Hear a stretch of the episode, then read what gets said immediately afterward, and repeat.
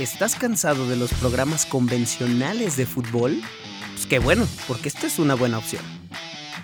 ¿Quieres saber toda la información del fútbol actual en el mundo, hasta en Qatar? Pues aquí no es tu mejor opción, pero te aseguramos que te vas a divertir un chingo. ¿Quieres cagarte de risa, pero también escuchar a varios güeyes hablando de fútbol? Esta es tu mejor opción. Una plática de fútbol entre compas.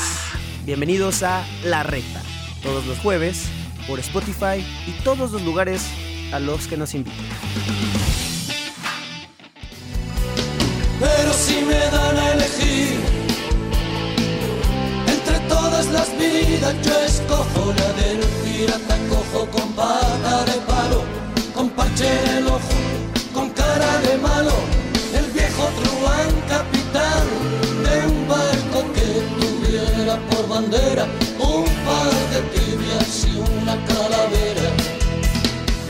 Hola amigos de la reta, bienvenidos un episodio más de esta tercera temporada en la reta. No nos han corrido, seguimos aquí ya tercera temporada aguantándonos y los invitados de lujo no paran. Ya lo vieron aquí en YouTube, en Spotify vamos a guardar un poquito el misterio para presentarlo. Y antes de darle la bienvenida a nuestro invitado, pues vamos a saludar como siempre a mi queridísimo Chicha, que hoy viene Celta, hoy viene este, con un aire distinto, mi Chicha, bienvenido a un episodio más en esta tercera temporada.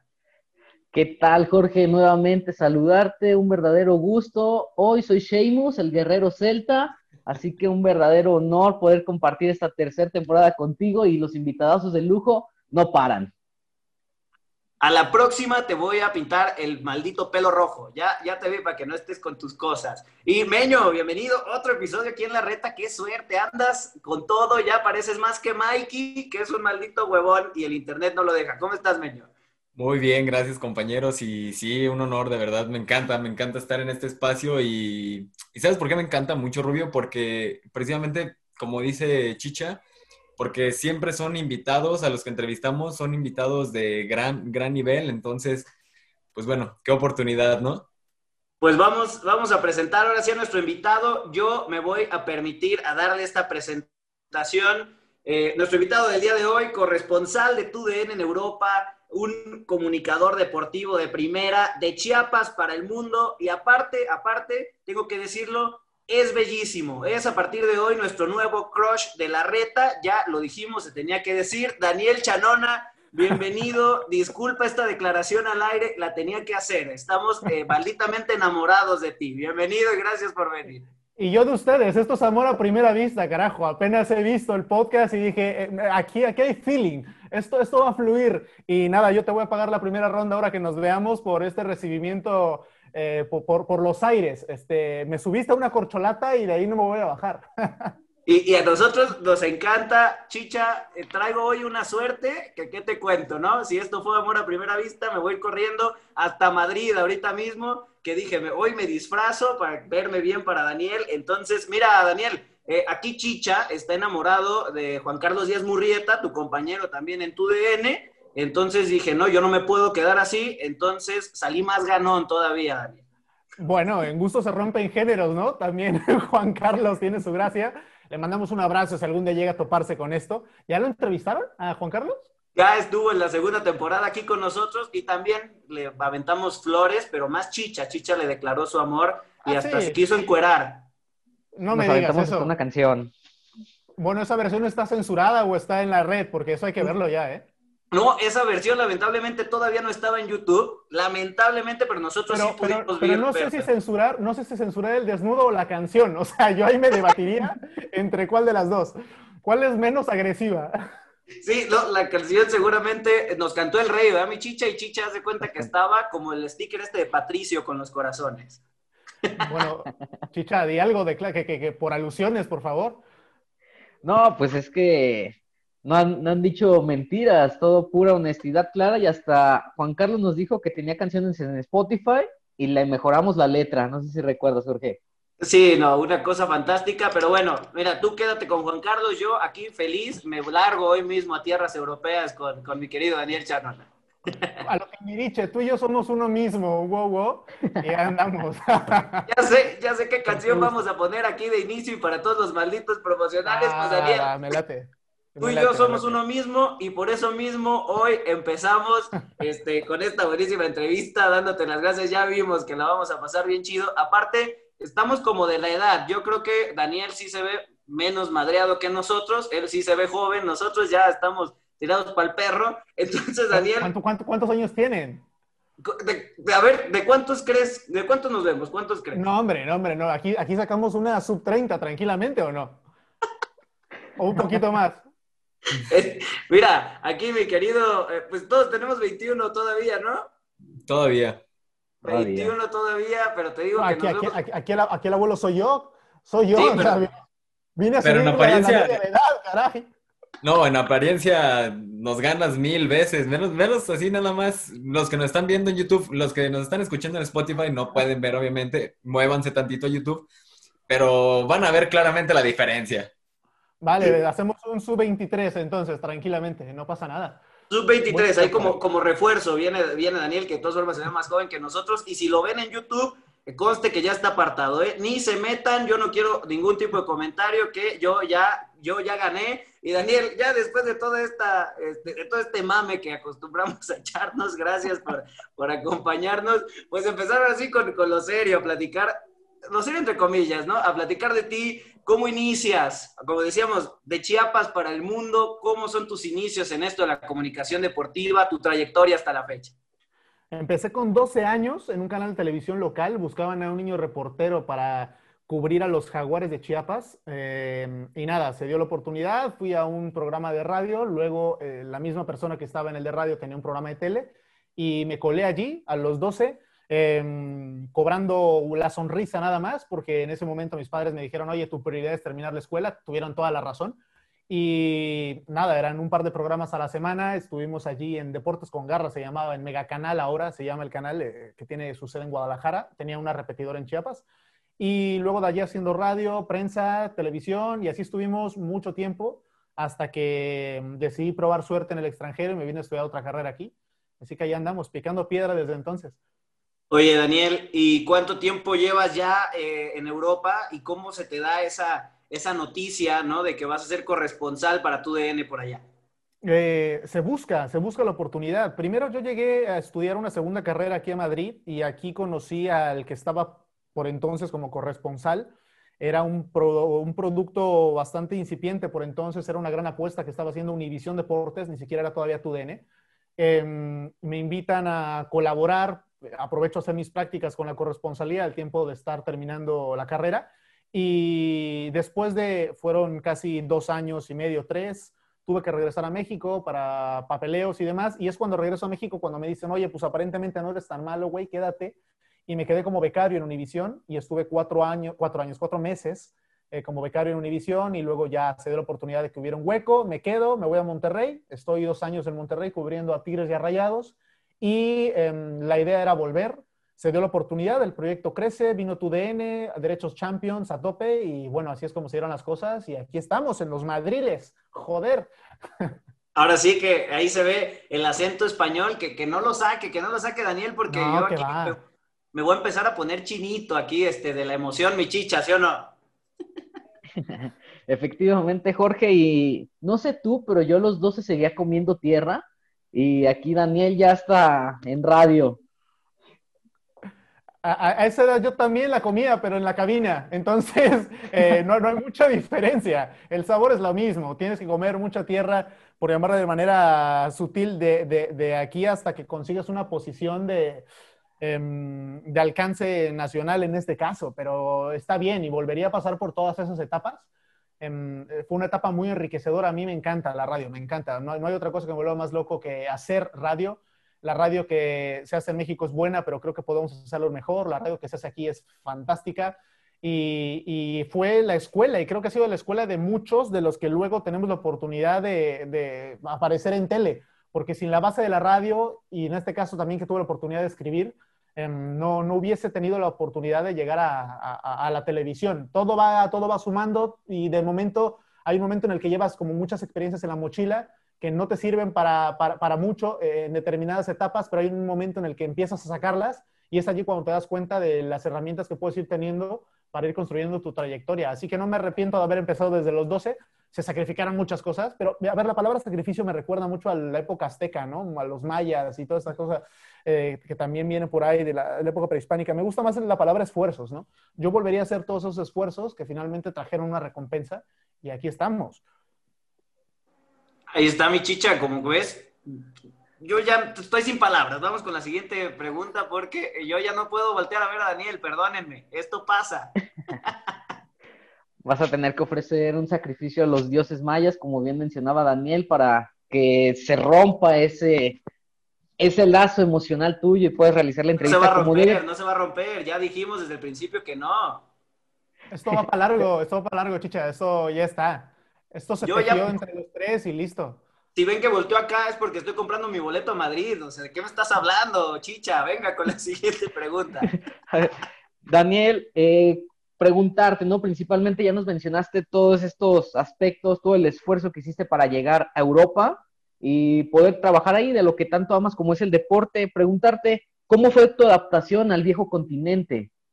Fue mucho más sencillo de lo que esperaba porque llego primero como estudiante y al momento que llegas como estudiante eh, no tienes absolutamente nada que perder, vienes con la ambición de aprender cosas nuevas, hay muchas cosas que yo pensaba en México, en Chiapas en particular, para no generalizar, y quizás por la cultura o la idiosincrasia de, mi estado eh, me veía limitado cuando vienes aquí, no por ser España, ¿no? sino cuando eh, sales un poco de tu zona de confort, te das cuenta de que hay muchas cosas que, mm, con las que tú coincidías, que socialmente pues están bien vistas, ¿no? Eh, y, tratas un poco de romper todas esas barreras. Y eso me ayudó mucho a crecer primero personalmente, puede parecer un cliché, pero eso es clave. Si uno no tiene ambición y uno no crece personalmente, no se puede uno desarrollar allá donde intente picar piedra.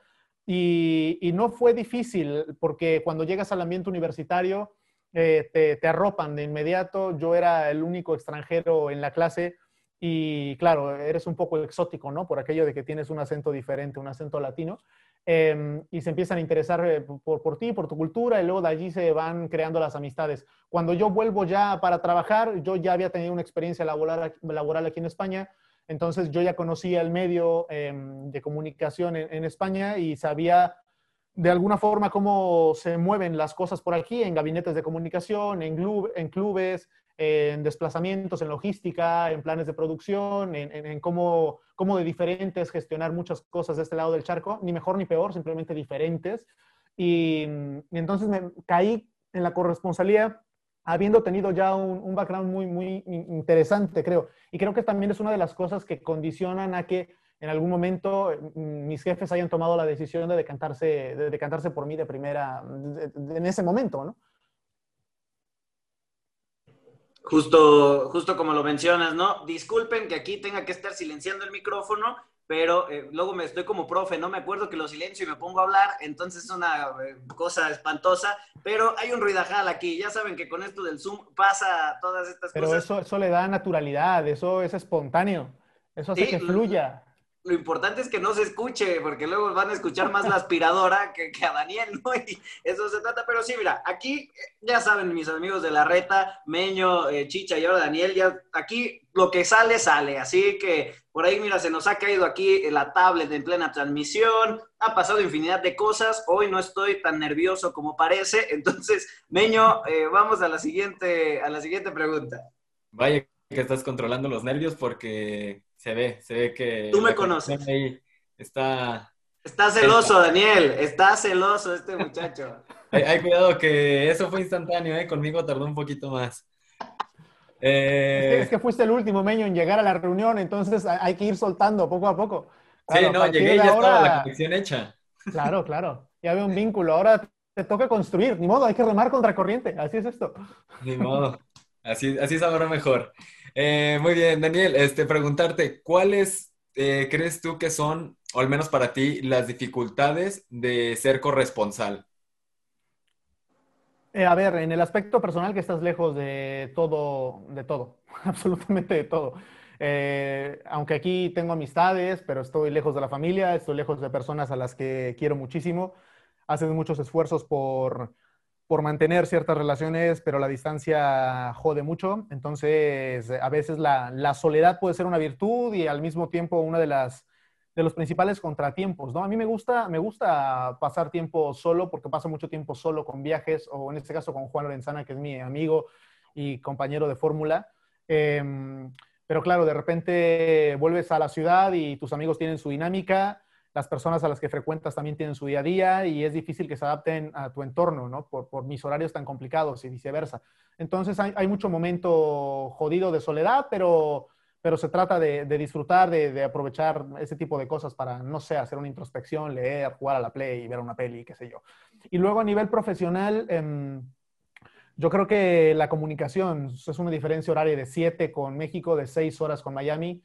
Em, trabajas con personas distintas, con prioridades editoriales distintas y tratar de unificar agendas puede ser uno de los más grandes retos que ha habido siempre. Eh, y eso, afortunadamente, la gente con la que trabajamos es espectacular y ha habido una sinergia muy buena, pero sí es cierto que al principio encontrar un nuevo ritmo, sobre todo porque llegué a una, una metamorfosis de la corresponsalía, ¿no? Había una manera de trabajar, eh, retomo parte de ella, pero luego también intento un poco mm, ir plasmando lo que quiero y como me gusta y como creo que podríamos funcionar mejor y, sin afán de comparar, las cosas van, van saliendo, ¿no?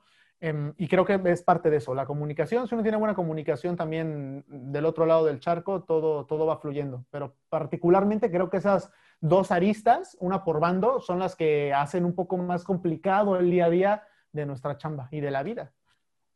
No, y ahora como, como lo platicas, Daniel, eh, nosotros empezaste en Univisión, ¿no? Y justamente ahora con los derechos de tu DN y todo, hemos tenido la oportunidad de verte más frecuentemente ahora con las giras eh, europeas de selección nacional eh, yo te vi y le dije, le, tomé foto a la tele y le dije, chicha, lo tenemos que tener sí o sí, meramente profesional, ¿eh? fue meramente profesional, ya aquí cambió esa situación, pero este, preguntarte también en esta parte, cuando vas selección para allá, ¿cuál ha sido la, dificultad, Daniel, para ti, este, o, más, o la facilidad en, caso contrario, ¿no? ¿Qué tan bueno o malo ha sido para ti que selección esté viajando tanto a Europa?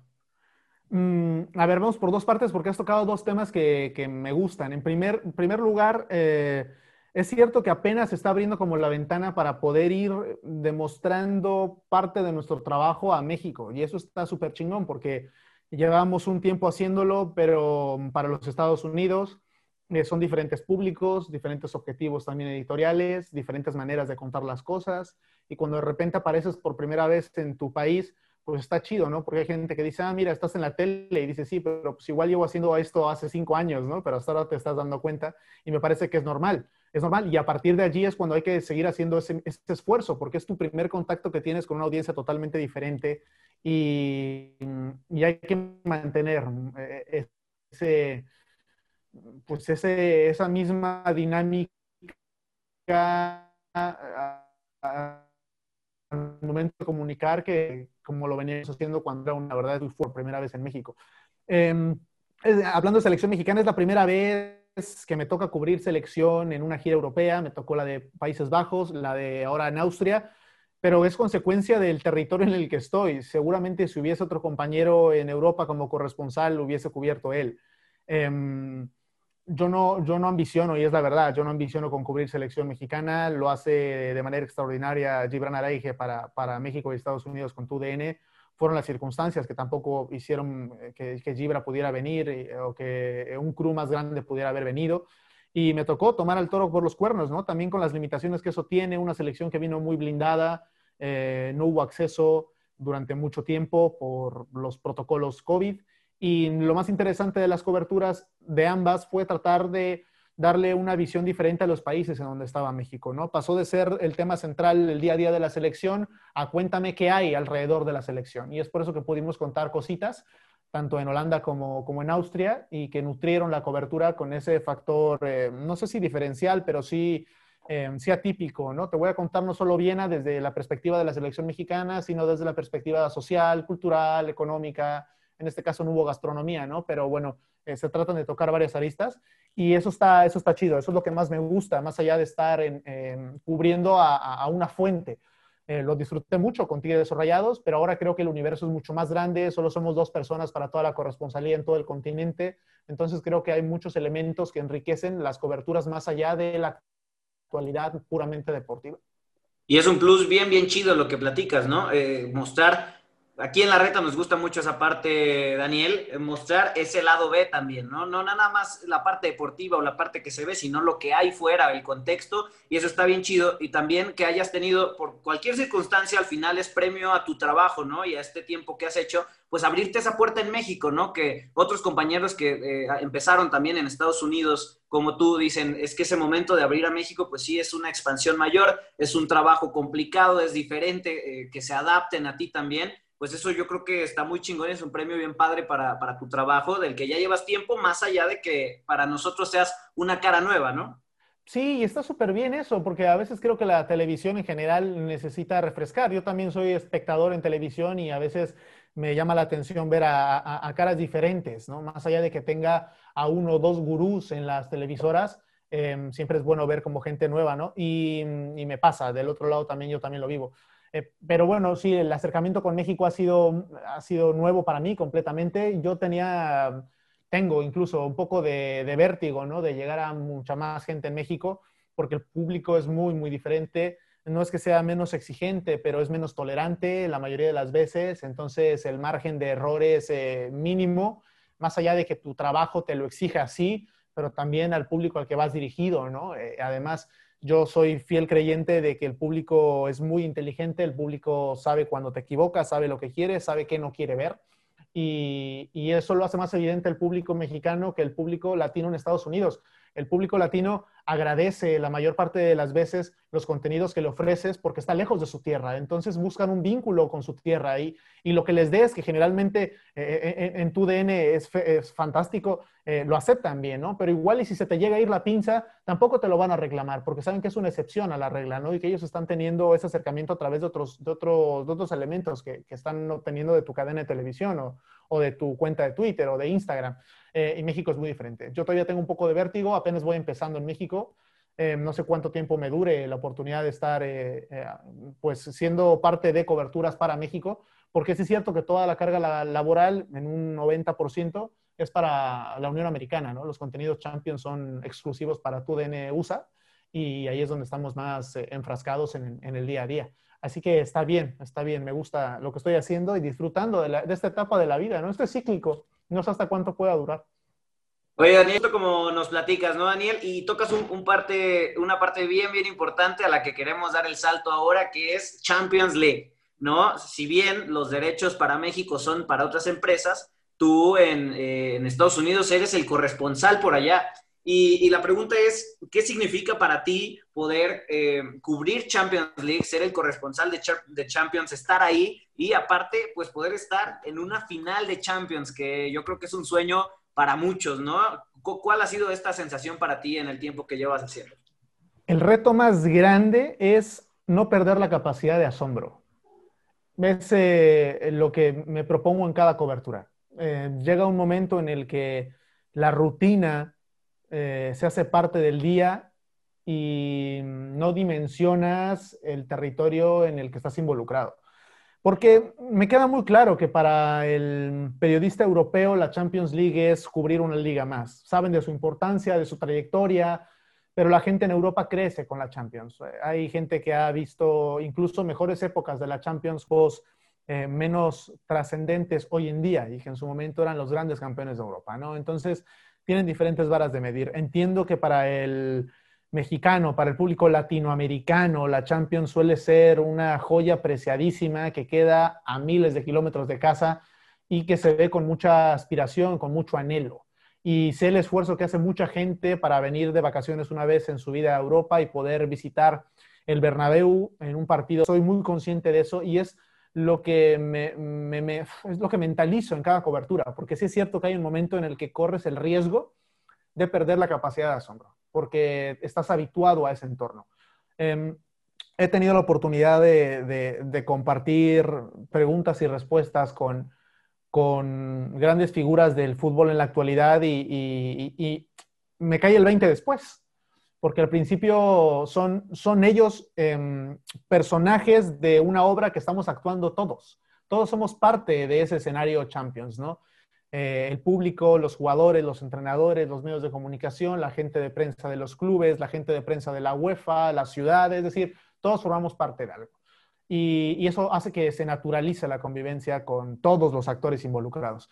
Así que eh, lo más importante para mí es no perder esta capacidad de asombro y poder seguir transmitiendo eh, esa primera emoción que me dio el cubrir un partido de Champions. Ya lo había hecho con el, con el esto cuando escribía para el periódico hace 6, 7 años, Em, entonces, ahora la dinámica es diferente porque es para televisión, son otros protocolos, son otras gestiones, pero la, ilusión que necesito sentir eh, tiene que ser la misma que el primer día. Cuando deje de sentirlo, y esto suena también a cliché, pero cuando deje de sentirlo igual y yo me empezaré a replantear eh, qué, qué, hago aquí, la verdad. Sí, y lo que mencionas es, es, es, bien importante y ahora que vemos esta segunda parte, ¿no? Esta contraparte de tú que estás allá y vives allá y como dices, pues el europeo lo ve como una liga más, ¿no? Y nosotros, o la gente que ha estado aquí con nosotros en la reta que dices que cuando viajamos y sentimos todo esto, pues sí, a lo mejor esa capacidad de asombro puede cambiar para, para ti y qué bueno que lo tengas tan, tan detectado porque es algo difícil y, también en este mismo sentido, te pongo de ejemplo la final pasada en el Wanda entre Tottenham y Liverpool, ¿no? Y ahora esta final entre Bayern y, París. ¿Qué sentiste tú, esta, un estadio a reventar y otro estadio completamente vacío y ser de los pocos que tuvo la oportunidad de estar en el estadio?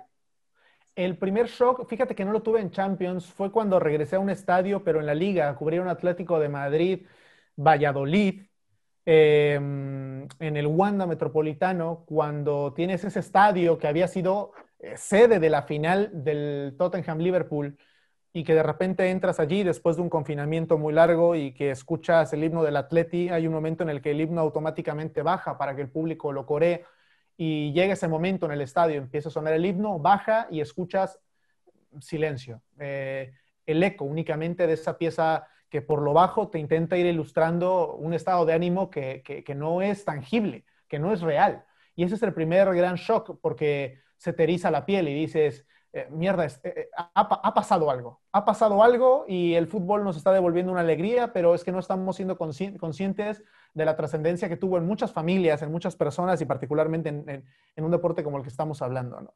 Em, y ahí, es cuando eres un poco más sensible con, con muchas situaciones y cuando ves también eh, en los homenajes que, le hacían a los fallecidos socios del Atlético de Madrid y que ves que esa butaca hace dos meses tenía nombre y apellido, con el nombre de un socio, ¿no? Ahora desafortunadamente ha perdido la vida y a consecuencia o de la edad o del coronavirus. Entonces, hay un momento en el que eh, tienes que ser muy próximo a, algo que relaciones con la actualidad para poder ser consciente de lo que está pasando, ¿no? A, a mí, particularmente en este ejemplo, me llegó allí, por eso la final de Lisboa eh, la, tomé con mucha naturalidad porque me tocó ver el, José Albalade y, el Estadio de la Luz em, completamente vacíos, pero ya, ya el primer shock ya lo había tenido. Por eso es que la última, la, final entre el Bayern y el, Paris Saint-Germain me la esperaba como luego sucedió, ¿no? Con, ese silencio y, el único ánimo que había en el estadio era de los banquillos o de las 10 personas de la delegación que tenían acceso a la grada.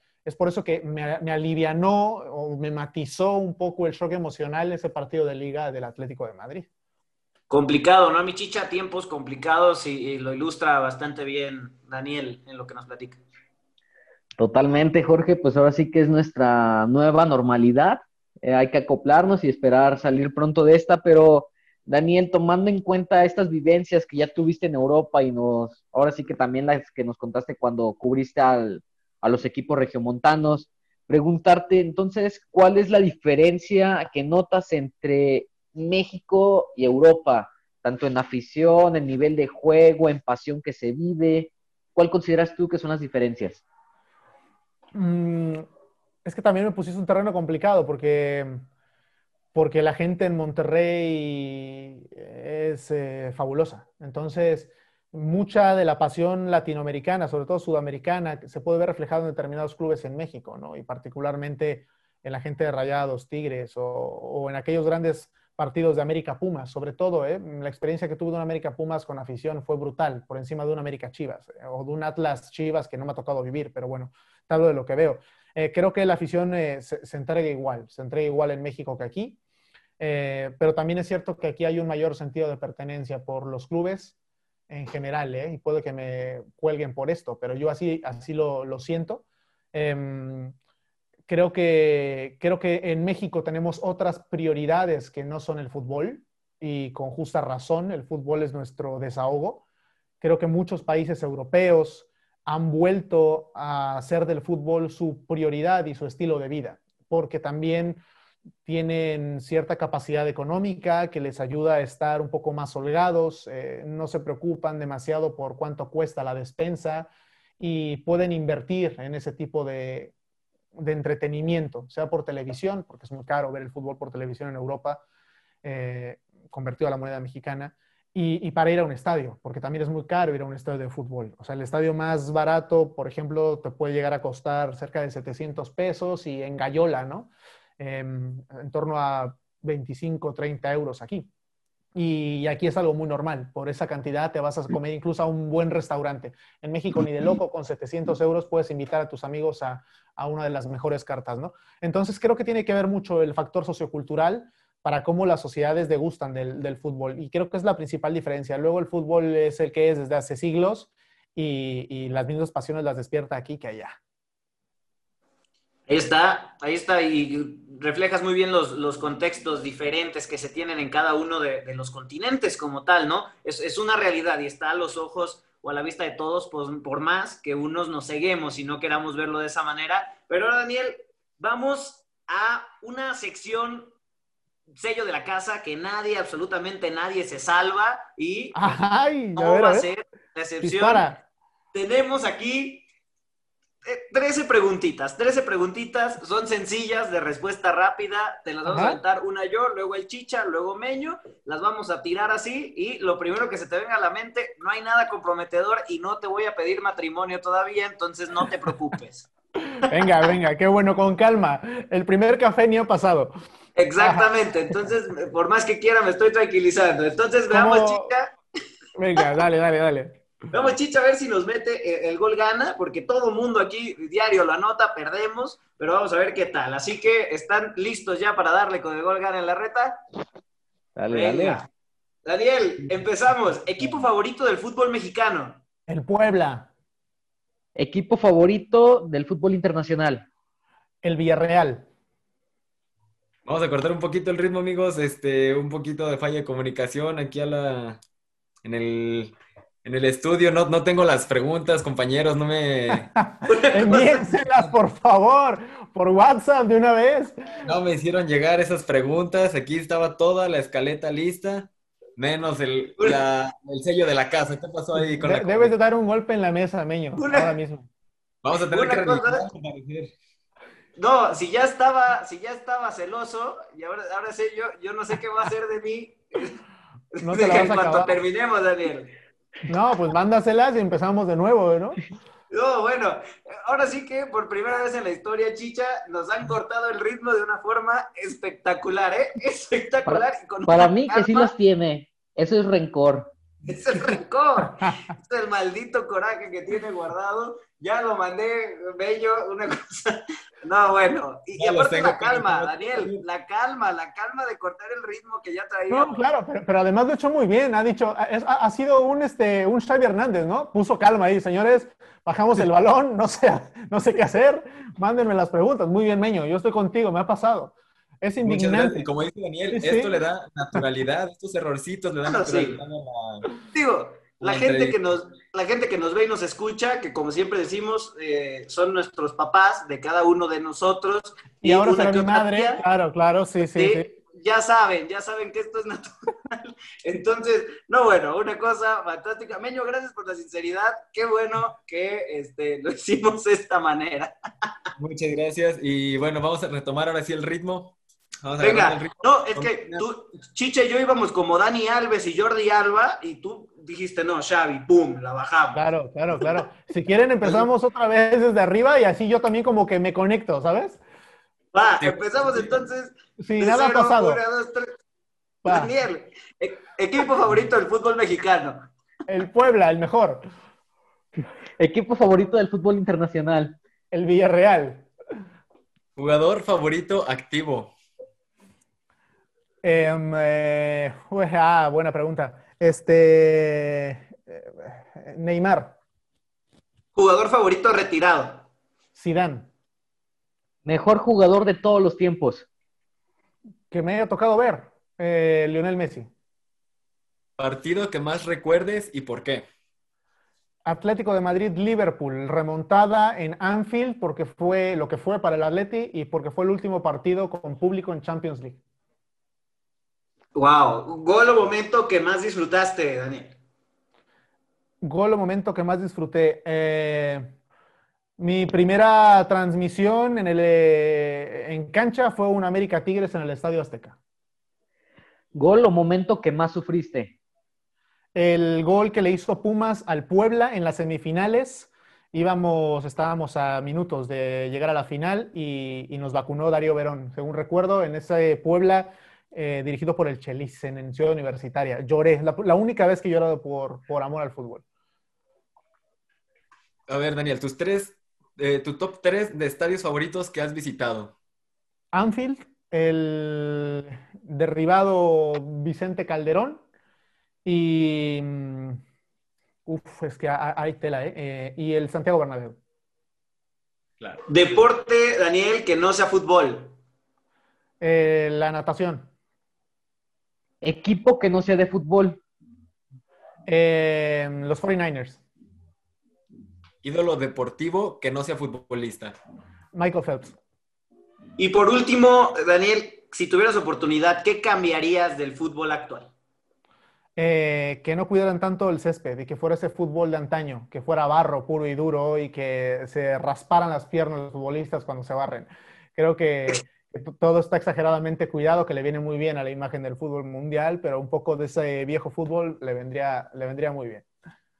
Le vendría bastante bien, no, no me lo esperaba. Daniel, ahora sí que con todo y este pequeño fail que tuvimos, nos metiste el gol gana, ya de último minuto, tú sabes de qué hablamos. Con todo y que Meño trató de ahí de, como cuando estás jugando a la play y de repente te le pone en pausa cuando le vas a tirar, Meño trató de impedirlo, pero no, no, no se pudo. No, hombre, estuvo bien. Fíjate que este último partido, el del México-Japón, me gustó muchísimo ese, viejo fútbol, ¿eh? El campo ahí, el, el Arnold Schwarzenegger, con la neblina, con la- en las áreas mal, eh, con México jugando de blanco, pero parecía que jugaba de negro porque estaban repletos de tierra. Ese fútbol se echa un poco de menos y estamos muy mal acostumbrados ya últimamente, las nuevas generaciones, a esto. Es verdad, pues Chicha, a mí me sorprendieron algunas de sus respuestas, no me imaginaba que le fuera al Puebla, Eh, Sí. me agrada, me agrada, Me agrada que se Vamos. ponga la del Sí, claro, que se ponga la del Puebla, también tuvimos aquí al Chelis en la reta, entonces, este, puta, Daniel, nos puso una regañiza que qué te cuento, pero ¿Por ya qué? después ¿Por nos qué? terminó amando. ¿Por qué? No, bueno, empezamos la charla. eh, los amigos de la reta que están aquí, que, que la escucharon, eh, se acordarán. Y no, bueno, pregunta que le hacíamos, primero una regañada con respuesta. Ya al final terminó diciéndonos hijo y demás. Eh, una cosa espectacular, pero sí le sufrimos un ratito. Entonces yo no sé en esa semifinal cómo le ha debido el Puebla en el vestidor, ¿eh? Yo tampoco, yo tampoco. Yo creo que terminamos todos desmoronados. No hubo ni siquiera tiempo para poder hacer una reprimenda. Es que, que- que- que- a ver, el año. Exacto. Tengo mente de teflón. Fue el año creo que 2007, 2008, por ahí, un poco más. Mi chicha, venga con otra sello de la casa que tampoco se va a salvar, mi querido Daniel.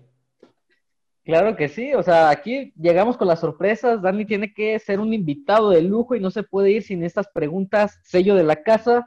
Dani, aquí nos gustan mucho las historias detrás de cámaras y por eso te preguntamos, ¿tienes algún oso, algún momento cagado que hayas vivido durante, ahora sí que tantos años a la tele, no sé, como el que acaba de sufrir Meño, que se le olvidaron las preguntas?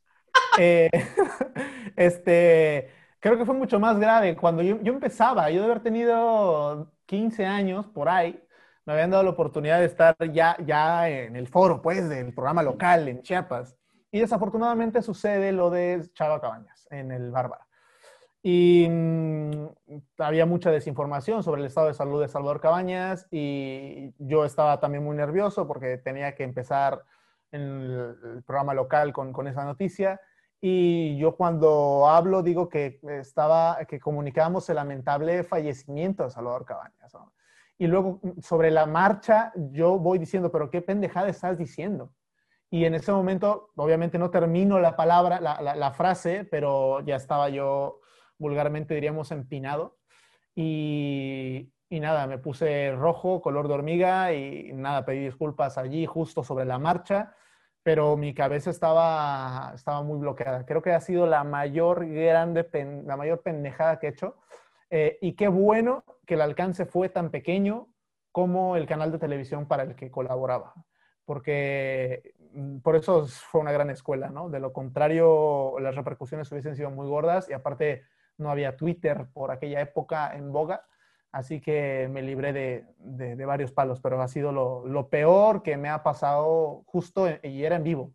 Entonces, bueno, de eso me acuerdo y no se me olvida porque fue una, dirían aquí, fue una gilipollez. Una, híjole, Meño, ahora sí que un oso, digo, tenías 15 años, válido, ¿no? A todos le puede pasar, pero qué cosa, qué cosa, ¿no, Meño? Y lo importante que, pues como dice Daniel, que se alcanzó ahí a, a meter un poquito la otra vez, a agarrar track, porque sí, vaya que hubiera sido perjudicial. Pero bueno. Pues, venga con la siguiente pregunta. En esos tiempos, pues todos estábamos muy... además es una edad, Meño, en la que crees que eres el rey del mambo. Muy mal ahí el fútbol.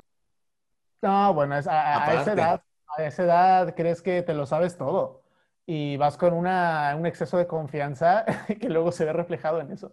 Qué oso, la verdad. Ahora que lo recuerdo, hasta me, avergüenzo de mí otra vez. ahora sí, un oso, aprendizajes. Un oso, intenso, pero bueno, cosas que pasan. Este, venga, Meño, con la siguiente pregunta. Hoy eh, Dani ha contestado las preguntas ellos de la casa a la perfección. Muy bien. No esperaba menos, no esperaba yo menos. Invitadazo. Eh, bueno, Daniel, eh, ahora pasando al tema de las entrevistas, ¿cuál consideras tú que ha sido tu mejor y tu peor entrevista? Mm, creo que la mejor, por el contexto, fue, fue una que le hice a Pep Guardiola en una flash en Champions.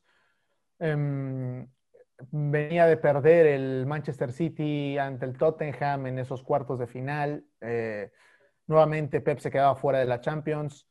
Mm, Pep solo iba a hablar con la BT, que es la British Television, la cadena eh, que tiene los derechos para el Reino Unido, y para nadie más. Y mm, justo hubo una confusión con el reportero y la gente de producción de BT y vimos la oportunidad de poder pedir a Pep para, para Univision Deportes en aquel momento, era la primera temporada de, de Champions de Univision. Y, este, y bueno, después de una negociación curiosa, eh, accedimos, accedieron y nos dieron a Pep. Pep respondía con monosílabos a cada pregunta que le hacía. Fue muy estresante. A mí me encantan las entrevistas flash, me encantan, son muy desafiantes. Y Pep ha sido el personaje más desafiante que, he entrevistado, sobre todo por las circunstancias. Em, y nada, tuvimos ahí a Pep minuto 25. Le pude lanzar creo que ocho preguntas en ese tiempo.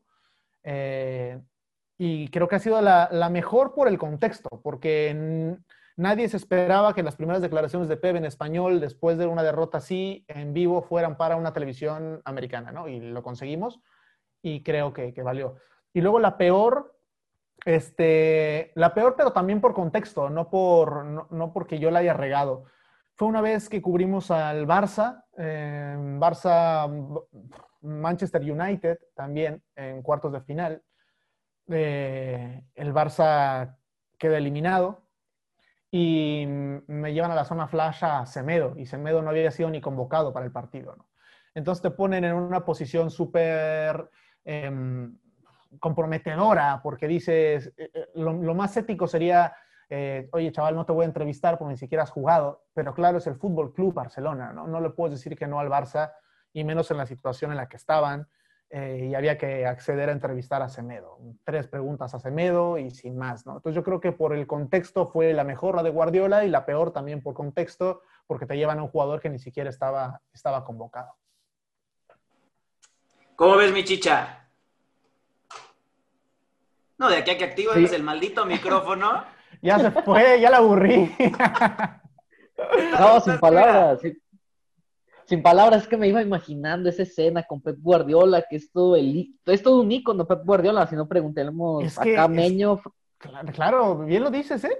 Porque impone, impone Guardiola. Eh, si, si, tú no sabes de fútbol, pon tú que los, los cuatro aquí no tenemos ni, ni, ni, idea del fútbol y nos lo encontramos en un supermercado agarrando naranjas, probablemente lo voltearíamos a ver, porque diríamos, este tipo es algo importante, ¿sabes? Algo, algo hecho de su vida porque irradia personalidad el, cabrón.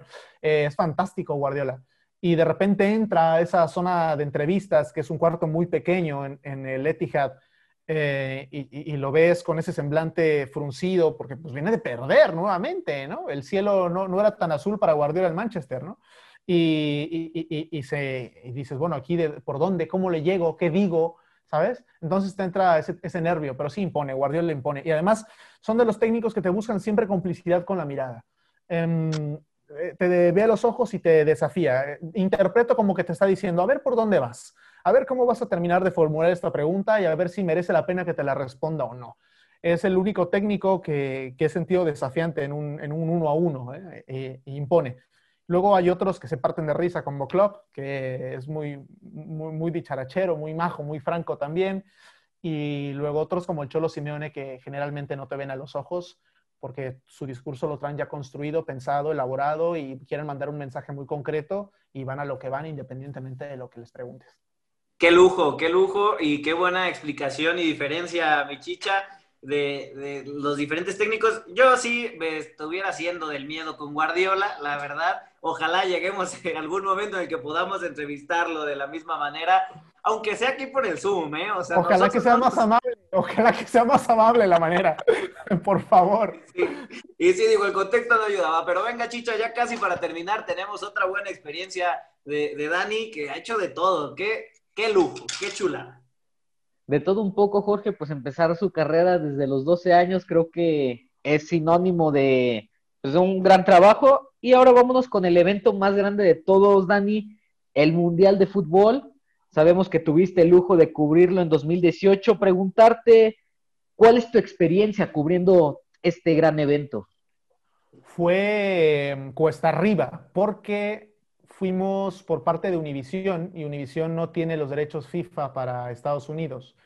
Así que la idea era em, contar el mundial em, desde fuera, eh, absolutamente desde fuera. Y teníamos que buscar personajes, historias, y para las historias teníamos un tiempo determinado, ¿no? Tienes un minuto para contar una historia en cada sede a la que vayas, es decir, una historia diaria. Fue patear las ciudades, fue patear las ciudades Em, fue divertidísimo perderse por Rusia. Yo me llevé una muy grata impresión de Rusia y fue muy satisfactorio haber podido sacar la chamba. Fuimos ocho personas, eh, cuatro compañeros camarógrafos, cuatro reporteros. Eh, reporteros íbamos Eric López, Gibran Araige cubriendo al Tri, eh, iba yo. Y, bueno, se me olvida, se me olvida el cuarto. Ah, y Bruno Valencia, y, que era el corresponsal de, en Europa por aquel entonces aquí. Y, este, y la chamba fue esa. Entonces, solamente pude entrar a un partido como aficionado y me salí al minuto 70 porque tenía que hacer unos en vivos desde afuera del estadio, que fue el México-Brasil de octavos. Y luego ya creo que el trabajo había sido muy bueno, que dijeron, venga chicos, váyanse al fútbol por primera vez en plan eh, relax. Y fuimos a ver el Inglaterra-Croacia, esas semifinales em, en el Luzhniki. Pero también nos tuvimos que salir al minuto 80 porque teníamos cosas que hacer después, ¿no? Entonces fue un mundial que yo disfruté a tope, pero fuera de. Fue mi primer mundial también yo no me esperaba que el primer mundial llegara tan pronto. Eh, yo tenía en la mente el proyecto Qatar 22, no Rusia 18, así que fue muy gratificante el haber sido considerado. Y, lo más divertido fue haber recorrido un, país contando una historia diaria de un minuto y un país en donde ni siquiera estaban obligados a hablar inglés, donde llegabas a, a donde logísticamente no estaba tan bien ubicado un sitio con relación al estadio, porque los estadios estaban lejísimos, y el saber sobrevivir a Rusia durante ese verano fue, fue excitante, la verdad. Lo volvería a hacer, eh, seguramente, seguramente que sí, pero, mm, pero en un país tan grande como Rusia, con tanto viaje y con tanto vuelo, no sé si me animaría de primeras.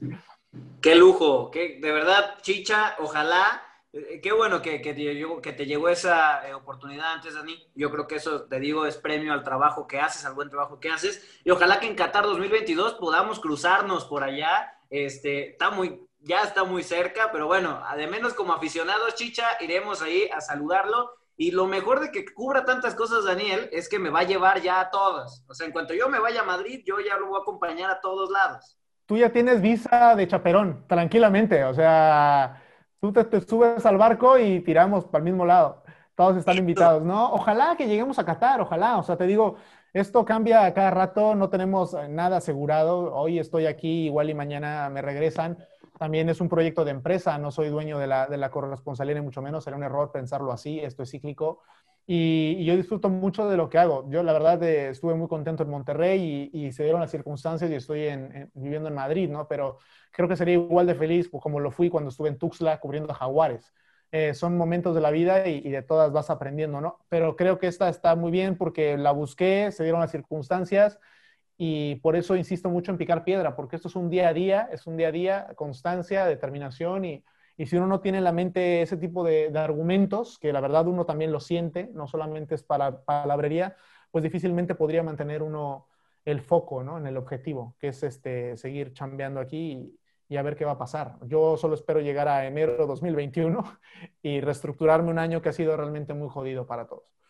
Y sí, y sí, un año complicado, pues bueno, ya me vi de primera dama y ya también me vi en Qatar 2022. Este, ojalá, ojalá podamos cruzar por allá y que lleguemos. Dani, ya para terminar y agradeciéndote que hayas eh, pues entrado a esta charla aquí en la reta, que ahora sí ha pasado de todo y eso es lo que más nos gusta. Ha estado espectacular, lo hemos pasado bien, bien chido. Preguntarte, ¿cuáles son tus metas, tus planes a futuro? ¿Qué viene para Daniel Chanona? Y eh, un mensaje para toda la gente de la reta que nos. A ver, la primera, la, respuesta se va a escuchar y estoy consciente de eso, súper petulante y mamadora. Eh, yo solo quiero que llegue mañana, ¿sabes? O sea, eh, es, un, es un cliché que eh, es la tercera vez que utilizo cliché en, el, en, el- en la reta, pero es la, es la neta. O sea, no sé qué va a pasar. Eh, mm, a ver, yo quisiera a nivel profesional poder llegar a esa Eurocopa del próximo año, que estaba aquí en, a mitad de, de este. Quiero ver si hay oportunidad de ir a Tokio. eh, está un poco más complicado por las circunstancias. Y, este, y, y- y llegar a una final nuevamente de Champions, ¿no? Por fin que se nos dé esa final en Estambul.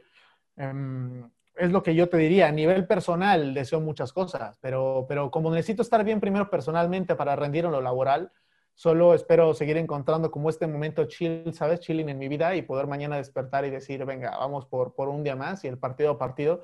Estoy muy, eh, es, es- muy mamador también esto, pero estoy muy pinche zen, ¿sabes? O sea, ya, ya, vamos día a día, aquí y ahora, y, y- y vamos fluyendo, porque de lo contrario esto te, te- te- absorbe. Y el mensaje, nada, pues que crean, crean, es que en verdad hay que creer. Si uno sueña con algo, eh, hay que creer. Eh, a veces dicen que los sueños se cumplen y es que es cierto, hay que trabajarlos. Yo creo que la fórmula es muy fácil, ¿no? Luego hay que ponerla en marcha. Pero constancia, determinación y disciplina. Si uno es determinado, si uno tiene determinación, eh, va a derivar en que esa constancia y esa disciplina den frutos a, a mediano o largo plazo. Y hay un momento de la vida en el que, al principio, sobre todo, de las carreras, a, a no decir que no a nada. Eh, hay esta oportunidad, dale, para adelante. Luego te gustará o no y sabrás si repetirlo o no, pero no cerrarse puertas. Luego ya llega un momento en el que uno tiene que empezar a no poner condiciones, pero sí a matizar ¿no? sus decisiones. Pero de momento a tirar para adelante y sobre todo ahora que hay una infinidad de medios de comunicación eh, o, oportuni o oportunidades de comunicación con podcast, YouTube, Instagram, eh, que creo que todos podemos crecer y, y sumar a, a, que el medio sea un poco mejor. ¿no? Entonces yo creo que es el mensaje de, de que crean, sueñen y atrévanse. Ahí está, ahí está. Yo ya estoy sin palabras. Chicha, eh, Meño, antes de terminar, algo que quieran decirle a Dani, pero no se pasen, no se pasen que no lo presto, ya saben, no lo presto. Venga, Chicha. No, Chicha, el maldito micrófono. No, otra vez, otra vez el maldito problema del micrófono. Es que, caray, Dani nos ha tenido las trabas. Primero Meño olvidándose, a mí con el micrófono, tú enamorando. No, no, no. Un verdadero caos, Sí, pero sin duda no. Ni concentrado estoy, ni concentrado estoy. Pero te comentaba, sin duda alguna, una gran entrevista, grandes experiencias. Creo que Dani el día, si el día de mañana realiza una autobiografía, sería un lujo poder contar todas estas experiencias con técnicos como Guardiola, como Klopp, eh, anécdotas de la Euro, no sé, comentando cómo vio jugar a mi comandante, eh, todas estas anécdotas, inclusive de Rusia, así que Dani, un verdadero lujo tenerte aquí y gracias por aceptarnos la invitación. Gracias a ustedes, la verdad es que es súper chingón que haya una nueva generación de, comunicadores. Luego si llegamos o no a ser periodistas, los mejores o los peores, eso ya que lo determine el mundo, ¿no?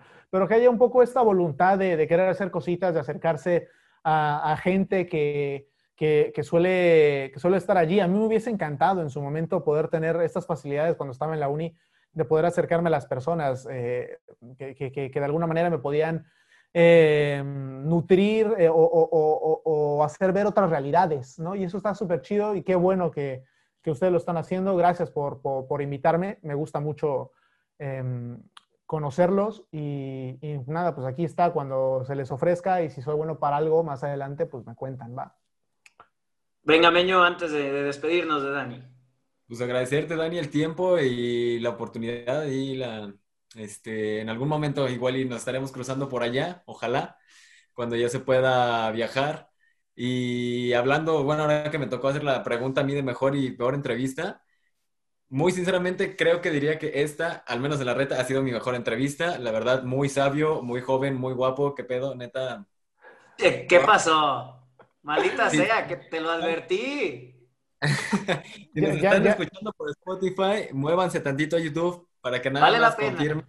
Ya estoy replanteando, estoy replanteando mi corazón ya, Jorge, ¿eh? lo siento. lo siento, está, está virando un poco. Eh, hay, que ser inclusivos, ¿sabes?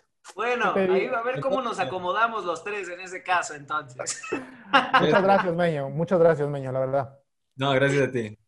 Amigos, amigos de la reta, ahora sí que hoy la pasamos de lujo, seguimos con todo en esta tercera temporada. Lo mejor es que Chicha no metió sus narices hoy eh, en Daniel, ahora sí que, ahora sí respetó al fin, porque Diario quiere, sin albur, sin albur. Este, Diario quiere andar este, con todo el maldito mundo, entonces hoy ya nos dio chance al fin. Amigos de la reta, gracias por acompañarnos. Eh, los invitamos a que sigan leyéndonos en la digital.com, a que nos sigan acompañando aquí en, en, la reta podcast. Seguimos con todos, con grandes invitados. Dani, nuevamente, eh, darte las gracias por esta grandísima charla que tuvimos. La pasamos de lujo y me voy todavía más enamorado que hace un ratito que empezamos la charla. Muchas gracias. Gracias a ustedes, que estén muy bien. Un fuerte abrazote. Gracias, amigos, y nos vemos en la próxima. Listo. Gracias por acompañarnos en la reta de hoy. Y por si nos ponemos medios güeyes y no supimos nuestras redes sociales en el programa, los invitamos a que nos sigan en Instagram como La Reta Podcast. Recuerden, todos los jueves, por Spotify y todos los lugares a donde nos inviten. Gracias por acompañarnos en La Reta.